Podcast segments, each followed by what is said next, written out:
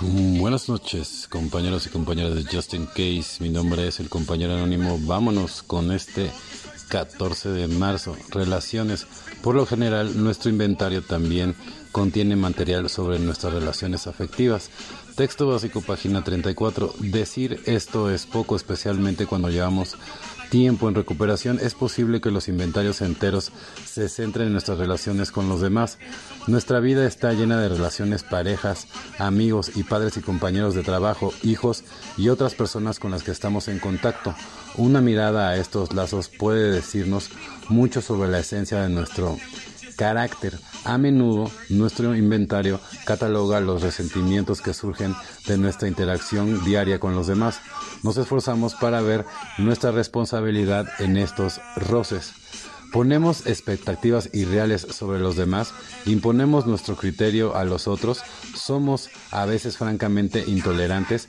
Con frecuencia, el solo hecho de escribir nuestro inventario libera parte de la tensión que produce una relación conflictiva, pero además debemos compartir este inventario con otro ser humano. De esa forma conseguimos otro punto de vista necesario sobre nuestra responsabilidad en el problema y la forma de trabajar para solucionarlo. El inventario es una herramienta que nos permite empezar a mejorar nuestras relaciones y aprendemos que hoy con la ayuda del inventario podemos comenzar a disfrutar de nuestras relaciones con los demás. Solo por hoy haré un inventario de papel para ver en qué juego están mis relaciones e intentaré tener el, un papel más enriquecedor y responsable ante ellas, exactamente, ¿no? O sea, porque al final del día es cuando uno tiene que empezar a hacer todos estos inventarios y, ver realmente, ¿no? A ver en qué fallaste, en qué no fallaste, si, si eh, tienes que modificar algunas cosas, tanto sea del, del comportamiento de raíz, si estás haciendo bien el programa,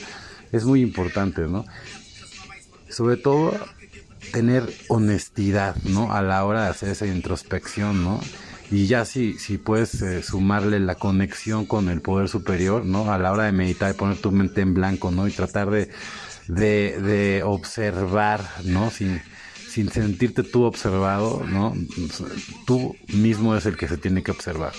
La piedra clave, el él es el Padre y nosotros sus hijos. La mayoría de las buenas ideas son sencillas y este concepto fue la piedra clave del nuevo arco triunfal por el que pasamos a la libertad. Alcohólicos Anónimos, página 62. La piedra clave es una pieza en forma de cuña que va en la parte más alta de un arco y que mantiene las otras piedras en su lugar.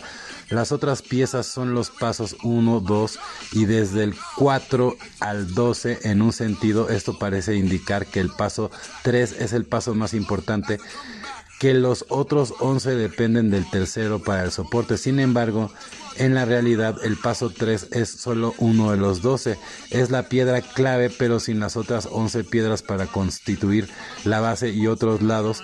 Con o sin piedra clave, sencillamente no hay arco. Por medio de la práctica diaria de los 12 pasos, yo encuentro ese arco triunfal esperándome para pasar por él al otro lado de la libertad, evidentemente, ¿no? Digamos que de una manera más rimbombante lo que yo estaba platicando, ahorita nos lo están explicando, pero es totalmente cierto, ¿no? O sea, al final del día necesitas hacer el programa, ¿no? Y al final del día, sí, por ejemplo, el 3 es el más importante, puede ser la piedra, pero de todas maneras los otros son súper importantes, ¿no? Y de todo eso se va a ver un arco, ¿no? Y, y, y, todos los soportes, todos los cimientos, los vas haciendo también tú a través de cómo, pues del, del trabajo diario, ¿no? De liberar, evidentemente, ¿no? Al, al, ser humano, ¿no?